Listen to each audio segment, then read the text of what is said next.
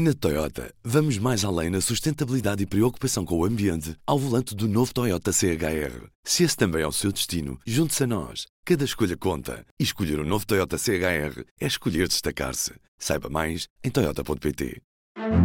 Do público, este é o P24. Hoje, o acordo histórico da COP28 sobre o princípio do fim dos combustíveis fósseis.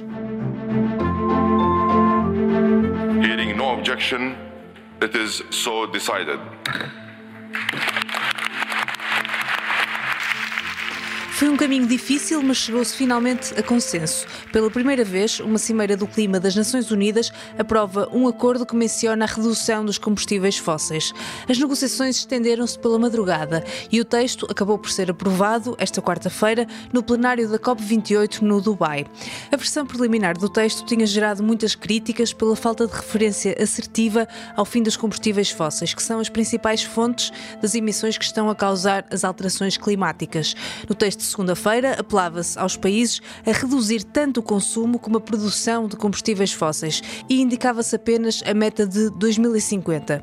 Mas agora pede-se mais, pede-se a transição para o abandono dos combustíveis fósseis nos nossos sistemas energéticos. É indicado também que a ação deve ser acelerada já nesta década crítica. O secretário-geral da ONU, António Guterres, saudou o acordo depois de muitos anos em que o debate sobre esta questão esteve bloqueado, mas lembrou que não chega e que a saída dos combustíveis fósseis é inevitável. Mas em que consiste então este acordo e como é que será posto em prática?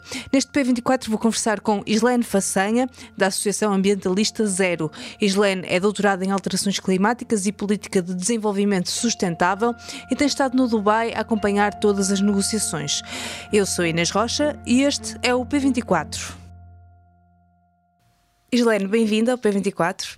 Obrigada. Finalmente temos um acordo que é o, o, dizem que é o princípio do fim dos combustíveis fósseis, uhum. mas está muito aquém do esperado. Uh, por isso, antes de mais, eu sei que esteve a acompanhar no, no Dubai esta COP. Antes de mais, que acordo é este? O que é que se decidiu? Bem, uh, o que decidiu é que o texto final uh, desta conferência teve um consenso entre todas as partes envolvidas. Um, no texto anterior, que foi a proposta uh, enviada do documento final desta COP, uh, no âmbito do balanço global da ONU, foi um, uma proposta que ficou mesmo, era uma proposta desastrosa, que gerou muita polêmica e, bem, todas as partes começaram também a serem vocais uh, num, num, num melhor resultado também desta Conferência do Clima, porque uh, eliminaram muitas partes importantes, que é na questão do face-out uh, de combustíveis fósseis, não tinha o face-out, não tinha o face-down, uh, não tinha, por exemplo, nem uma menção a uma eliminação dos combustíveis fósseis, eh, tiraram também do texto muito dos nomes eh, dos combustíveis fósseis, não mencionavam petróleo, não, não mencionavam eh, o gás, não davam mesmo o nome aos vilões da história. Então, nesta, nesta uh, proposta final, finalmente uh, conseguimos aqui uh, encontrar um, um, pequeno equilíbrio entre todas as partes envolvidas e também os países que estavam muito locais nessa eliminação dos combustíveis fósseis, principalmente os países insulares, os países africanos. Uhum.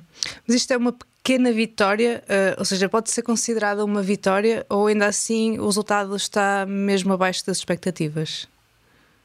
Uh, eu acho que é um, é um bom avanço, é um bom primeiro passo, mas com os, os seus alertas, né?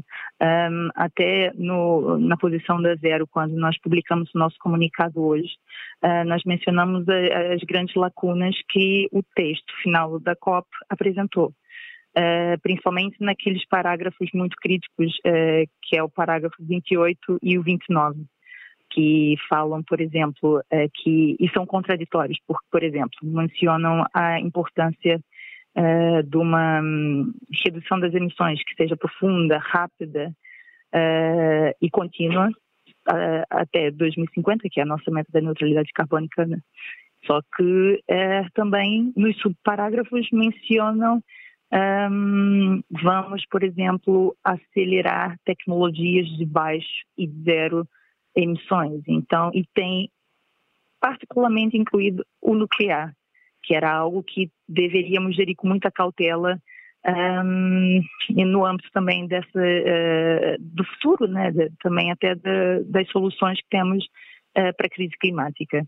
E também a questão dos subsídios que uh, vão, no caso, eliminar os subsídios ineficientes e, no caso, abrir assim um espaço para os países quererem interpretar da forma que melhor convém e principalmente ter muito cuidado com aqueles países que uh, já não, não têm assim, muitas, muitas ações alinhadas com a nossa missão global e a missão necessária e podem usar no seu próprio benefício.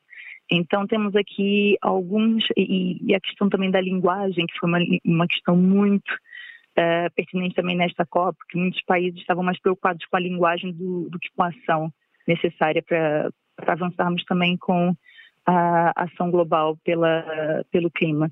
Então, eu acho que aqui há nuances muito importantes e que devemos dar muita uh, importância e temos uma estratégia muito concertada entre os países para termos uma estratégia alinhada com o Acordo de Paris e também alinhado com o, o que a ciência sempre tem uh, passado de informação nos últimos anos, com o IPCC, com os vários relatórios também uh, da ONU. Então, temos aqui um, todo um contexto que devemos prestar muita atenção também na retórica uh, do documento final desta COP.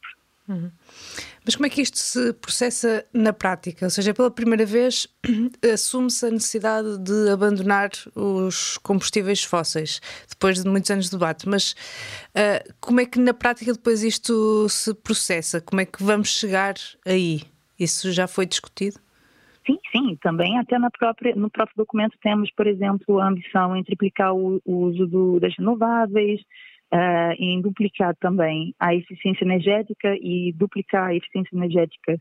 Um, já falamos aqui também, não, é, não só no setor uh, da eletricidade, mas também em vários outros setores, como o setor do transporte, até na própria indústria, que temos de ter em consideração uh, na, nesta parte da, da nossa uh, eliminação dos combustíveis fósseis a nível global do nosso mix energético. Então, uh, isso traduz-se em ação e é isso que toda a sociedade civil e também convoca a população a pressionar os seus governos uh, nas mais diversas partes do globo a pressionarmos por um melhor planeta, porque este texto, eu, eu, eu, eu, gosto de ser um bocado mais otimista e ver assim também as partes que podemos agir com este texto. Então, eu acho que abriram as portas de oportunidade de termos aqui uma maior pressão é, no governo, nos governos nacionais, locais também, regionais. Então, temos aqui é, a porta aberta para justamente lutarmos pelo planeta que queremos.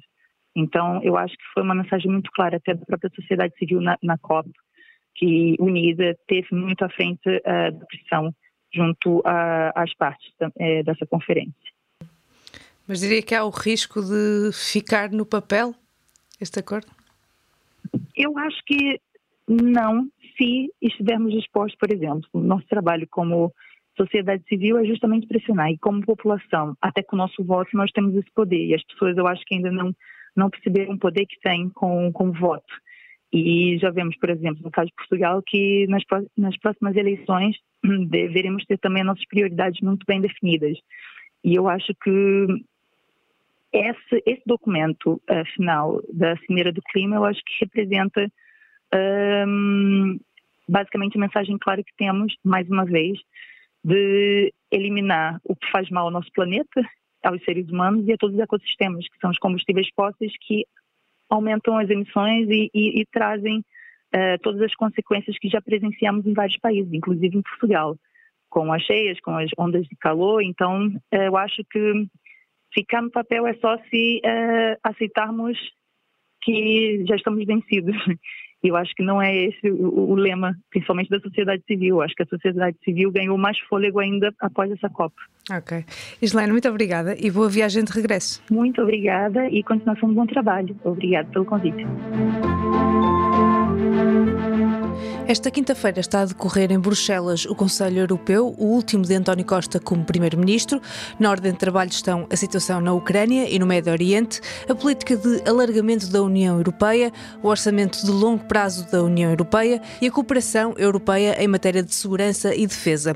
Acompanhe todas as novidades em público.pt. Os sons que ouviram neste episódio são das Nações Unidas, a edição foi feita por mim, Inês Rocha, a música é da Ana Marcos Maia. Tenham um bom dia e até amanhã.